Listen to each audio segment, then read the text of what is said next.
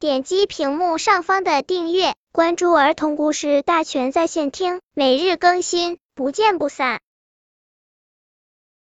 本片故事的名字是《复活的大枫树》。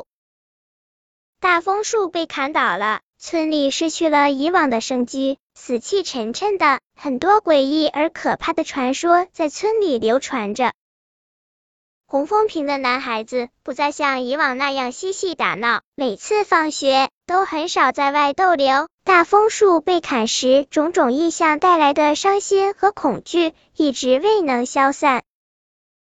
很少有人会经过大枫树那，大人都警告孩子要离得远远的。红枫坪的人们就在这样的惶恐中度过了一个月，直到有一天，一个胆大的大人从那里走过。发现长出了一棵新的小树苗，他恨不得把这个消息告诉村里的每一个人。他高兴的大叫：“哦，大枫树复活了！大枫树又长出来了！”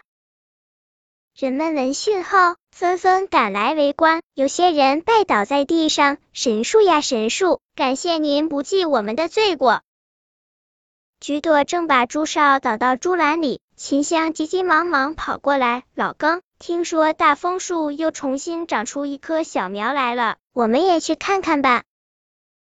菊朵放心不下外婆，去吧，去吧。外婆脸上浮现出了笑容。菊朵和秦香走到大枫树那儿，秋明和天亮他们也在那。只听见男孩们嘟囔着：“我就说过，神树不会那么轻易倒下的，你看。”大枫树还要继续守护着我们，守护着这个村呢。更神奇的是，小树苗发疯般的生长着，几天时间，个子比秋明还高了一个头。红枫坪又恢复了往日的生机，男孩们又经常聚集在附近玩游戏，女孩们经常跑过来给小树苗浇水。寒假了，菊朵的爹娘到了外婆家，打算在这吃团圆饭。村里放鞭炮，贴红纸，大家喜气洋洋的过了一个年。